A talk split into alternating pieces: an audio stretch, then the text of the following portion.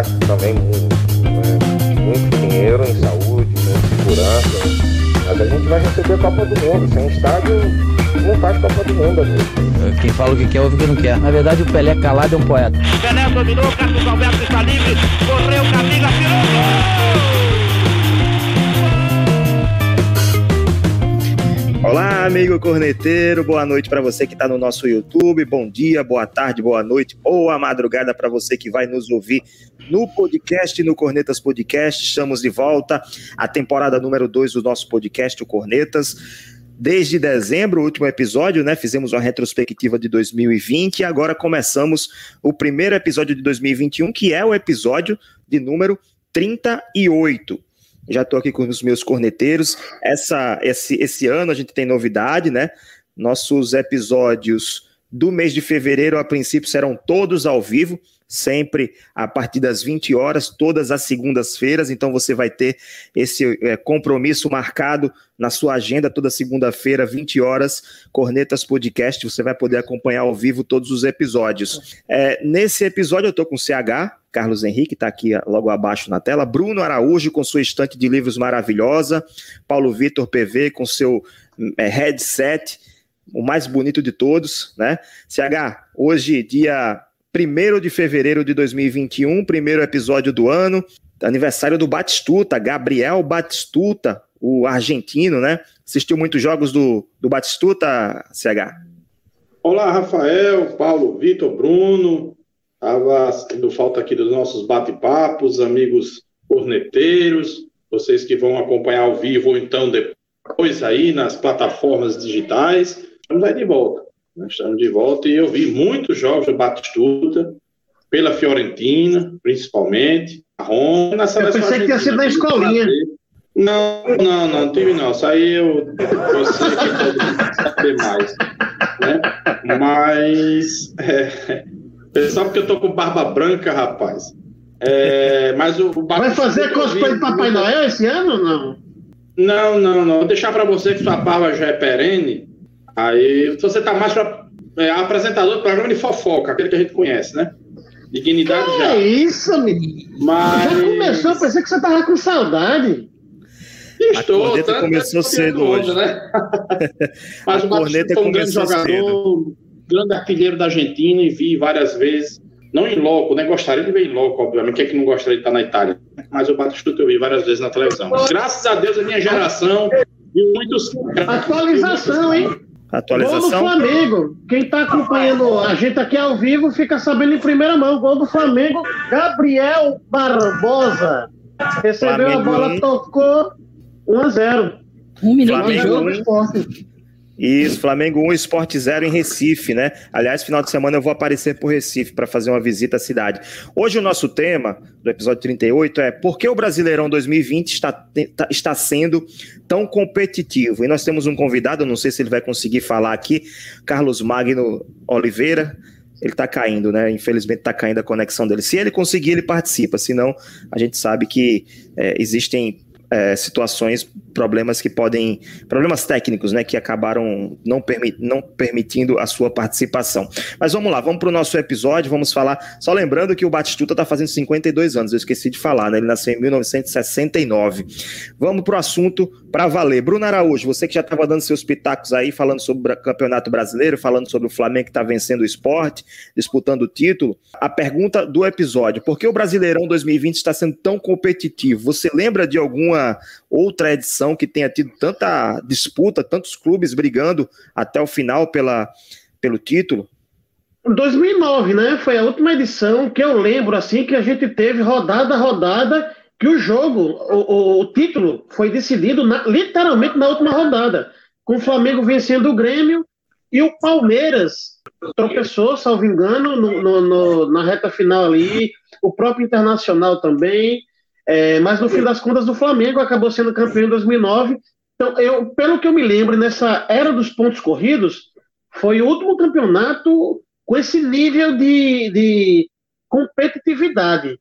E o que me chama a atenção nessa edição, na edição desse ano é que hoje, faltando seis rodadas, né, cinco rodadas para o final da competição, a gente tem aí pelo menos sete equipes com chances matemáticas de disputar o título. E dentre elas, se a gente for observar quem são esses sete, tem um time aí que ninguém sequer poderia imaginar que estaria entre esses primeiros colocados, que é o Fluminense. Quem é que apostaria no Fluminense entre os seis primeiros colocados nessa, a essa altura da competição?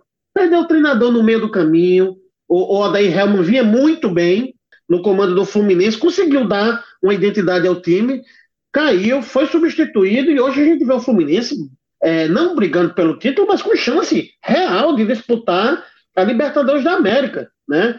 Agora tem uma curiosidade entre esses sete, só dois clubes não trocaram de treinador é, nesse brasileiro, de, é, o, o Atlético Mineiro, que está com o São Paulo desde o início, e o Grêmio, o Renato Gaúcho, que é o treinador mais longevo, é, longevo é, do futebol brasileiro. Não tem outro entre os clubes de elite. E imagino eu que das quatro divisões do futebol nacional que tem um treinador há tanto tempo no comando. Mas se a gente for observar essas primeiras sete colocações, cada, cada clube tem a sua história, mas eu acho que a pior delas é a do São Paulo. Porque cinco, seis rodadas atrás, Ninguém imaginaria que o São Paulo estaria demitindo o Fernando Diniz depois de uma sequência péssima de resultados. Foi demitido, inclusive, agora no início dessa semana, hoje especificamente. Está saindo também o Raí. Ou seja, mudou tudo na Casa São Paulina. Esperava-se que a, a, equipe fosse disputar a maior parte das competições, até disputou, mas hoje está aí é, correndo o risco de terminar o ano sem título algum. Assim como o próprio Flamengo.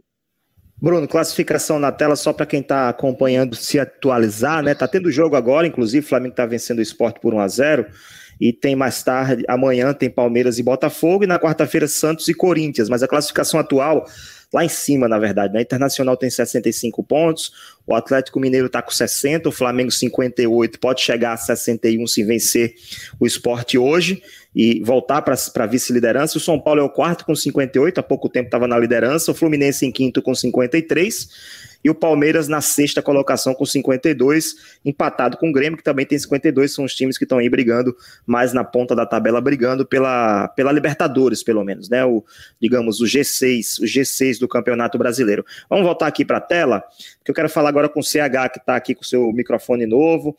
Virou o ano, já comprou, aproveitou o 13 terceiro, comprou um microfone novo para falar conosco. CH, seis rodadas para o final da competição. Quem é o favorito? Quem é que leva esse título do Brasileirão?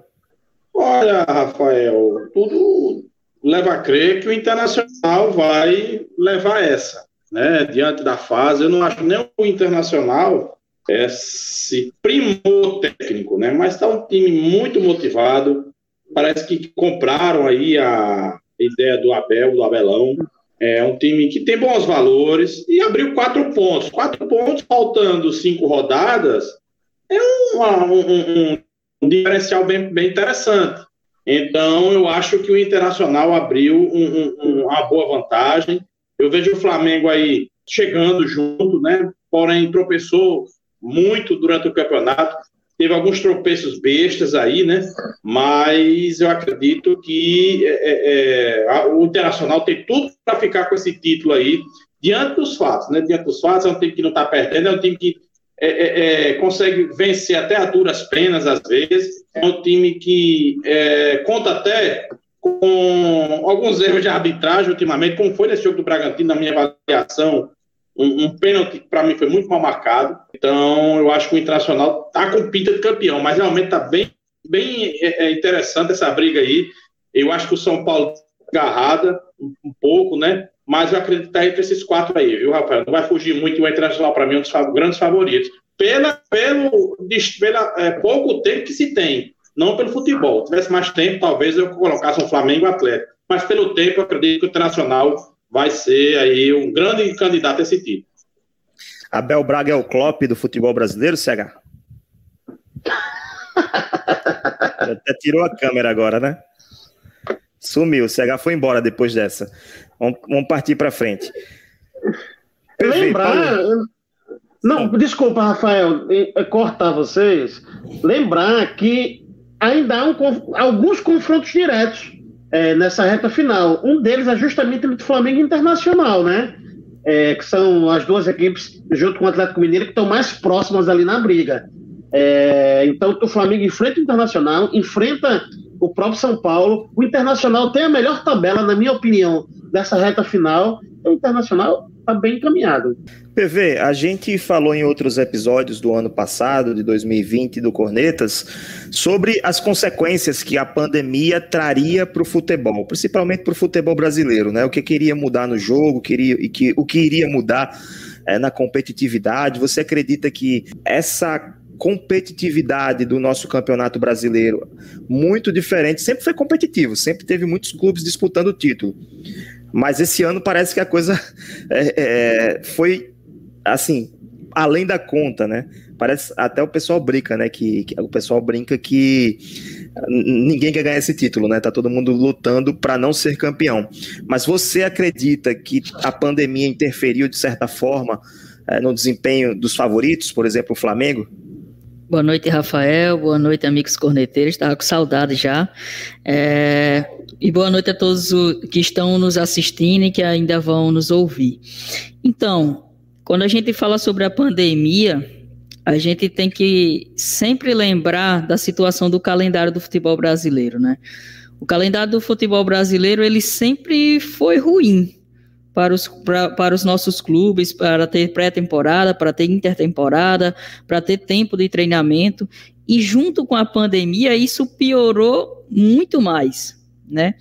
E além disso, além dessa piora do calendário, existe uma coisa que não mudou em relação a outros campeonatos, que foi as mudanças de treinadores, né? E aí, quando você muda demais em pouco tempo de trabalho, você torna aquela competição com um nível mais embaixo, aquele nivelamento mais abaixo. E daí você consegue, quando a gente faz essa brincadeira, ah, parece que ninguém quer vencer o campeonato, não é que seja isso, mas é porque até os times de baixo, os times menores, os times médio, meio de tabela, eles estão num nível de competição muito parecidos com, com, com os times que são tecnicamente mais fortes, por eles não um tempo maior de treino.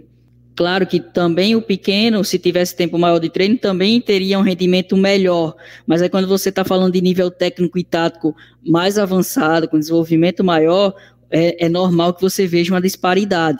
E essa situação do calendário, ela nivela demais as equipes. Então, acredito eu que não só pelo nosso calendário, mas a pandemia ajudou bastante, mas também essa mudança de treinador e, além disso, vários campeonatos é, é, é sendo disputados um atrás do outro. O Palmeiras ganhou a Libertadores sábado, dia 7 já joga Mundial, é, é, dia, se eu não me engano, dia 13 tem final de Copa do Brasil e tem jogo do brasileiro. Amanhã joga brasileiro outro dia. Então, assim, como é que consegue ter o melhor desempenho dessa forma? Né? E já já tem campeonato paulista também, né? E já já tem campeonato paulista. Então, assim, pois aí é. a gente consegue ver um, um Fluminense que não tem o, o dos, dos melhores elencos, né, para estar tá onde está mas é um time competitivo, é um time aguerrido, é um time que conseguiu construir um conjunto, um coletivo e consegue ganhar jogos dessa forma. Não precisa ter o melhor time tecnicamente, mas coletivamente ele consegue equilibrar contra os times mais técnicos e por isso está numa situação como essa em quinto lugar. E, e só para finalizar a minha fala, eu vou concordar com o CH quando você pergunta é, de quem pode, provavelmente pode levar esse título. E aí, eu, por que, que eu coloco o Inter? Porque se a gente parar para analisar, esse campeonato é o campeonato de defesas vazadas. Quase todos os jogos, ambos os times fazem gols. E o Inter é o que conseguiu ter uma melhor regularidade de não tomar tantos gols. Então, provavelmente ele vai chegar nessa situação. Mas claro que não vamos cravar, porque esse, esse, esse campeonato tá tão maluco que não dá para cravar nada ainda nesse momento. Bruno Araújo, está com saudade da corneta aleatória? Solta!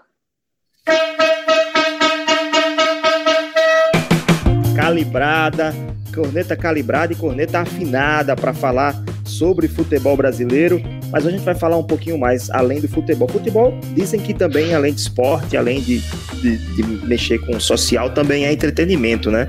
Bruno Araújo, CH tava achando que era para ele, tá?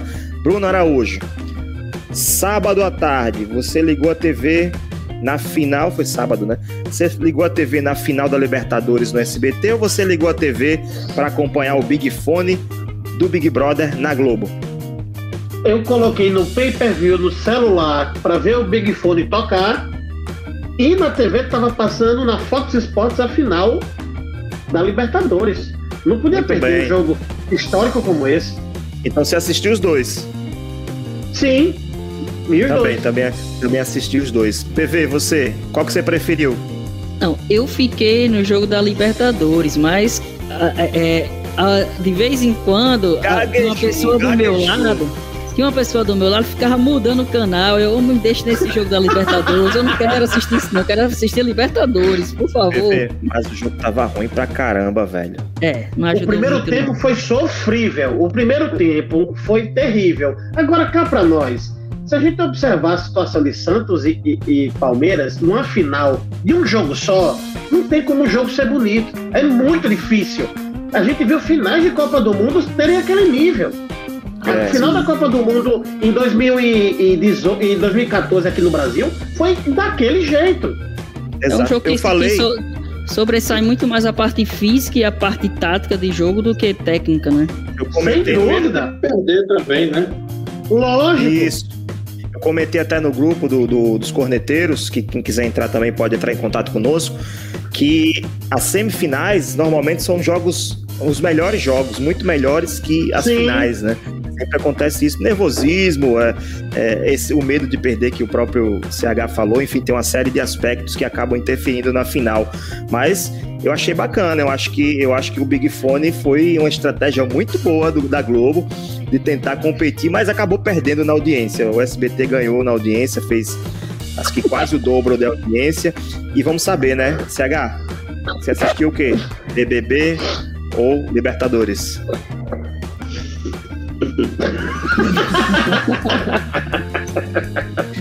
Não tem, não tem resposta, não? Série D, Série D, eu assisti um pedaço da Série D e um pouquinho da Libertadores. O jogo da Série D, Floresta e Mirassol, foi melhor em termos de disputa do que o da Libertadores.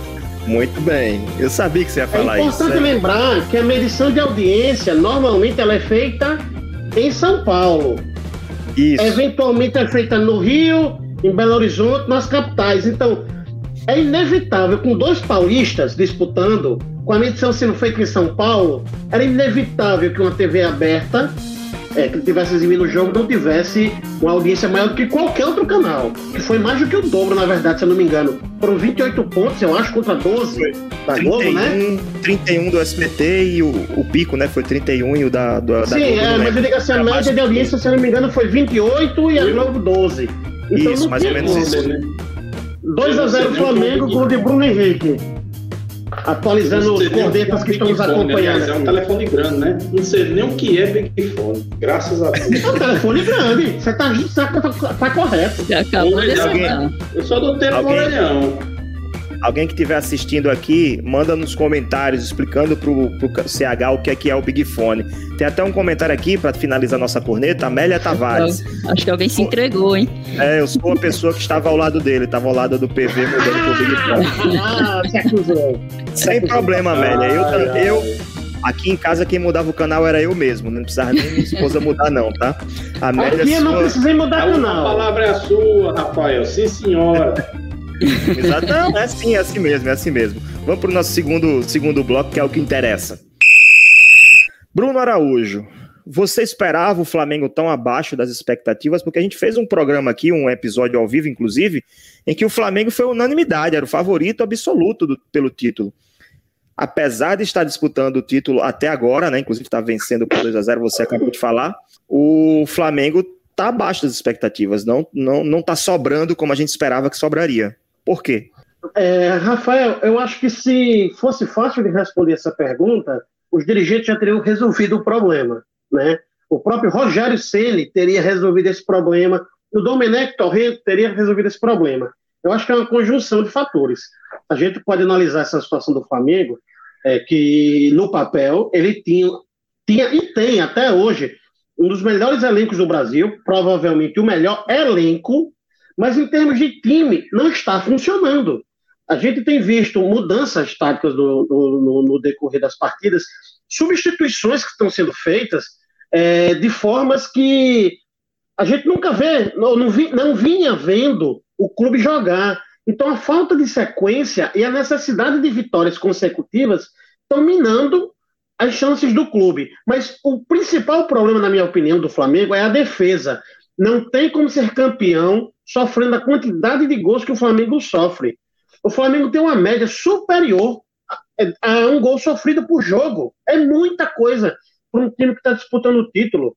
E muitas vezes ele sofre gols e perde pontos para equipes que são tecnicamente inferiores ou que estão mais abaixo na tabela. E quando tem o um confronto direto, tem sofrido revés. Se eu não me engano, a primeira vitória do Flamengo contra um adversário direto na disputa pelo título foi contra o Palmeiras duas rodadas atrás. Então, não tem como você disputar o título como poderia se não tiver esse rendimento equilibrado. Ofensivamente, o Flamengo ele tem mais opções, mas defensivamente tem pecado muito. É, parece que o, o, os últimos treinadores não têm feito, por exemplo, o William Arão, que vinha sendo chave nessa contenção no meio de campo, jogar como jogou com o Jorge Jesus. Tem feito uma diferença enorme. Everton Ribeiro, que vinha muito bem, caiu drasticamente de produção. Né? E, e, tem a ver com a sequência, isso é impossível a gente não destacar.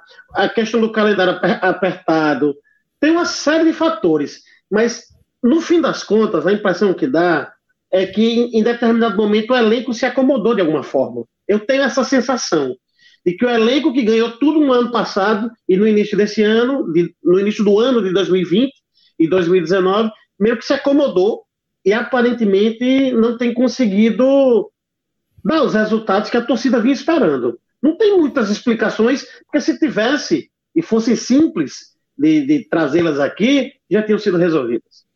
PV, vamos falar de Z4 agora, zona de rebaixamento. Inclusive, tem três, três nordestinos aí na, na, na, corda bamba, né? Passando aqui à frente, nós temos hoje o, o Vasco, é o 14. Tá bem desenhado aqui. Até o 13 colocado, que é o Bragantino, que vai para a Sul-Americana, e, e, tem esse pulo do 13 para o 14, de 44 para 37 pontos. O Vasco em 14, o Bahia em 15 com 36, o Sport com 35 e 16, está jogando agora. Pode ser que ele consiga é, é, subir um pouco mais aí, chegar até a 14 colocação. Aí vem o Fortaleza, 17 com 35, Goiás, 29 pontos, 18, 19 Coritiba com 29 e o Botafogo com 23 pontos na lanterna da competição. Quero saber de você, quem é que consegue escapar desse Z4, quem é que cai e como é que fica aí? Os nordestinos vão conseguir se manter? Olha, pelo que esses times, pelo que eu tô vendo que eles estão jogando, eu acho que a quarta vaga fica entre Esporte e Fortaleza. É, o Vasco, ele querendo ou não, dentro de casa, com a volta de Luxemburgo, ele tem um, um certo poderio que ele consegue é, fazer alguns pontos. O Bahia vai, é, é, é tá meio irregular, mas eu acredito ainda que tem um time que joga um pouco mais de bola, tem um, um, atacante ali artilheiro como o Gilberto que, que é, tem um poder de decisão e acaba ganhando alguns pontos a mais. Mas Esporte e Fortaleza, os dois vêm uma queda muito grande. O Fortaleza é inacreditável você olha, você lembrar do Fortaleza de Rogério Ceni para o Fortaleza sem Rogério Ceni. Parece que não só saiu o Rogério Ceni, parece que saiu, mudou o elenco inteiro. Mas eu acredito que acho que só perdeu o Yuri César, se eu não me engano que jogava à frente. O resto é o mesmo time. Mas, perdeu, é... perdeu agora recente, né? Ele jogou vários jogos e o Fortaleza está é. vários jogos sem vencer. Exatamente. Sem, sem, sem, conseguir sair lá de baixo. Exatamente. E, e é uma queda assim gigantesca. O Fortaleza é, é, é, tá mal defensivamente, está meio que inoperante ofensivamente. É um dos, dos candidatos mais fortes que tem, porque quando você para assim para analisar tabelas, quando você analisa a tabela em casa e fora, o esporte, se eu não me engano, ele ainda está no meio da tabela quando você olha a tabela só em casa. Apesar de estar tá perdendo hoje, mas ele ainda tem, ele ganha pontos é, é, é, importantes dentro de casa. Já o Fortaleza não. Então acho que o, essa, esses quatro aí tá difícil mudar. Tá difícil mudar. Eu espero que mude. Eu espero que todos os nordestinos continuem. Fortaleza, Botafogo. Coritiba, Goiás e Botafogo. Botafogo já foi. Então, Botafogo digamos que tem. tem. três vagas ali bem quase garantidas, né? Que é Coritiba, Botafogo e, e, Goiás. Goiás. E aí o Fortaleza é quem vai se dar mal nessa história para você. É, pelo que tá jogando, acredito que o Fortaleza, mas torço, torço que os nordestinos continuem aí é, é, na Série A e venham o do Rio. Mais um falar, do Rio. Por falar em nordestino, CH, o Ceará tá dando exemplo, né? Tá lá, na, na lá no meio da tabela, mas tá brigando a, não só pela Sul-Americana, mas até se conseguir manter um, um, o ritmo dos últimos jogos, até para beliscar ali uma pré-Libertadores, se o Palmeiras for campeão da Copa do Brasil, eh, vão abrir duas vagas, enfim. Você acha que o Ceará consegue? Porque o Fortaleza, é, o ano passado jogou, esse ano, né, 2020, no ano passado, 2020, jogou a Sul-Americana, já foi inédito para o futebol cearense, e agora o Ceará tem chance até de superar isso. Você acha que consegue? Olha, Rafael, eu acho que o Ceará está com um pouco de dificuldade nessa questão de tentar conseguir essa vaga na, na Libertadores pela distância que está do sétimo lugar, são sete pontos faltando cinco rodadas, como tem o um Atlético Paranaense na sua frente, que nesse momento eu acho que é um time mais é, em mais condições de beliscar essa última vaga. A vaga pode ser até um G8, né? O, Ceará é o nono. Será G8 se o Grêmio for vencedor da Copa do Brasil. Hoje já é G7. Claro, se o Palmeiras terminar entre os, os seis, sete, né? O Grêmio também, obviamente. Mas o Palmeiras, como já ganhou a Libertadores, já está na próxima. Então, ele, digamos, é um café com leite nessa disputa. Então, tira ele. E o Grêmio, se ele vencer a Copa do Brasil, ele abre mais uma vaga, porque Pia Campeonato Brasileiro, porque ele estará classificado. E é nessa aí que eu, eu acho que o Ceará tem que se agarrar. Os, os cearenses, né, os, os, torcedores do Ceará, tem que torcer muito pelo Grêmio, muito, né? Porque eu não acredito que o Palmeiras vá sair do, do G6 ou G7, pelo menos, né? E ele vai torcer muito para o Grêmio, para que abram essas duas vagas e ele possa, quem sabe, ali duelar o Atlético Paranaense. Seria muito bom, né? há muitos anos que não temos um time nordestino na Libertadores da América. Eu vou até dar uma pesquisada rápida aqui, mas eu acredito que. Esporte. Isso é desde 88, 89 com Bahia. Né? Mas o esporte foi campeão da Copa do Brasil.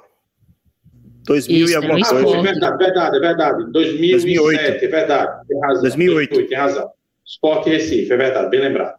Então, a última participação faz 12 anos, né? Então, já é um tempinho bem considerável, né? Então, seria muito bacana ver o Ceará, que eu acho que, que não tem força para isso, em termos de disputar com o Atlético Paranaense. Tanto que, no, digamos, confronto direto ontem, perdeu em casa para o próprio Atlético Paranaense. 2 a 0 Infelizmente, né? Como nordestino, eu estava torcendo para o Ceará. É, se vencesse esse jogo, se vencesse esse ah, jogo, estaria na briga. E, exato, teria chegado aos 48, quatro pontos só do Grêmio, Poderia, quem sabe, brigar ainda por essa vaga, mas ia torcer muito pelo Grêmio. Pelo, se ele conseguisse vencer o Palmeiras na, na Copa do Brasil, aí sim ele buscaria essa outra vaga. Mas eu acho muito difícil o Ceará estar na Libertadores no ano que vem, pelo tempo, cinco rodadas, ele está a sete pontos atrás do Grêmio, né, e tem ainda o Atlético Paranaense na sua frente, e também não vejo futebol, futebol do Ceará para chegar à pré-Libertadores. Mas na posição que ele está hoje, pelo elenco que o Ceará tem, pela é, é, folha salarial em comparação aos demais, no lugar é um senhor resultado para o time do, do, do, estado, que em relação aos outros é pobre, né? Em relação a Rio, São Paulo, Minas Gerais, né? É um estado de menor poder aquisitivo, estado menos é, expressivo no futebol, mas que com, com isso não está contando. Está formando uma boa equipe, uma ótima equipe, está aí brilhando na nona posição, ao contrário do seu rival Fortaleza, que está ali se arrastando na última posição, na, na, última, digamos, casinha ali do G4, do Z4 em 17 ali, tentando fugir e brigando com Vasco, Bahia e o Sport. Só um adendo, Rafael, só um adendo rápido em relação ao que o CH está falando. É, o esporte disputou a Libertadores de 2009. Ele foi campeão da Copa do Brasil 2008 e disputou a Libertadores de 2009. Isso, verdade. E uma, uma curiosidade é que o Fortaleza disputou a Sul-Americana esse ano. Então, mais uma vez, vai ter um clube cearense disputando a competição continental. Então, isso o mostra. O Bahia também disputou, Bruno. O Bahia também disputou, não, mas eu estou falando de cearense especificamente. Ah, cearense, tá, tá. Mais um clube cearense. Então, a gente tem aí, o, o Bahia disputou, esse ano é mais complicado porque, pelo que eu estou vendo da tabela, é, provavelmente só o Ceará realmente quem vai entrar. Não sei se o Bahia em 15 não entra, não, não pega, não pega mais a zona do. Apesar da diferença não ser é tão é, grande. É, é, mas são cinco é jogos só para tirar, entendeu? E a briga do 13 terceiro. Décimo terceiro. É até o oitavo. Exato. Dois pontos. É uma briga tá muito grande. É, dois pontos. Então tá completamente aberto, mas acredito que o Ceará entra, né? São cinco jogos e o Ceará tem um diferencial, na minha opinião, que é o Vina. Tem jogado muito e é o cara que bota a bola no chão, o cara decide os jogos e faz diferença você ter um jogador, um jogador assim. O Corinthians, por exemplo, não tem esse jogador. Joga-se de um jogo aqui, outro ali, mas o Corinthians não tem esse jogador. O, já o Santos tem. A gente vai falar muito dele, provavelmente, em breve, que é o Marinho. Ele decide, tem decidido os jogos, enfim. Então, é, é, mas é legal ver o futebol é, do Ceará crescer da forma que está crescendo e participar com protagonismo das competições e encarar clubes do eixo é, sul-sudeste de, de, de, no mesmo nível, né? dificultando realmente vencer o Flamengo lá e cá. Então, o Ceará tem feito Venceu uma campanha muito interessante. O Palmeiras. E isso, tem feito uma campanha muito interessante o Ceará. Reta final, vamos para o nosso finalzinho já, só para finalizar. Resposta rápida. PV, quem é que leva o título? Inter. Internacional. Bruno Araújo. Inter. CH? Pelo tempo que resta, Inter. Não pela parte técnica, mas pelo tempo, Inter. É, eu, vou, eu, vou, ser contra vocês. Eu vou apostar no Flamengo ainda, inclusive porque tem confronto direto e tem um jogo contra o Vasco, né? Vai ser jogão. Flamengo e Vasco, Flamengo disputando lá em cima e o Vasco disputando para não cair para a Série B novamente. Vamos lá, reta final do nosso programa. Vamos para o nosso terceiro bloco. Bloco final do Cornetas Podcast. Lembrando que nós não finalizamos aqui. Você que está acompanhando a live pelo YouTube, nós vamos continuar com prorrogação, com outras pautas, com outra pauta, continuar nosso debate, né, por mais 30, 40 minutos. Mandar um alô aqui para quem está no nosso grupo Corneteiros, o Andrei Torres, André Valério, o Léo Pessoa, Marcos Vinícius Montanha, que Marcos Vinícius Montanha falou: eu vou assistir vocês desde que vocês não falem que o Abel Braga é o novo Klopp, é o Klopp do Brasil. eu até fiz essa pergunta no meio da, da live, mas o CH caiu bem na hora. Ah, um abraço pro Rodrigo, Rodrigo, o Tony, Vitorino, Ernesto Teixeira, enfim, a turma do, dos corneteiros que fica o dia inteiro lá debatendo, conversando, falando sobre futebol brasileiro e internacional, falando sobre futebol potiguar também, porque afinal de, contas somos aqui do Rio Grande do Norte. É isso. Você que está nos acompanhando, siga a, o Cornetas Podcast nas nossas, nas nossas mídias, no, no, Twitter, né? Arroba Cornetas Podcast. Arroba Cornetas Podcast. Você também pode nos seguir na sua plataforma de podcast preferida, Spotify, Deezer, Google, Apple Podcasts, a que você preferir, você pode nos ouvir na Anchor, onde você achar melhor, você vai encontrar o nosso Cornetas Podcast e também no nosso site www.cornetaspodcast.com. É isso, vamos seguir com prorrogação e finalizar o episódio. Você vai poder conferir depois no nosso podcast, esse episódio de número 38.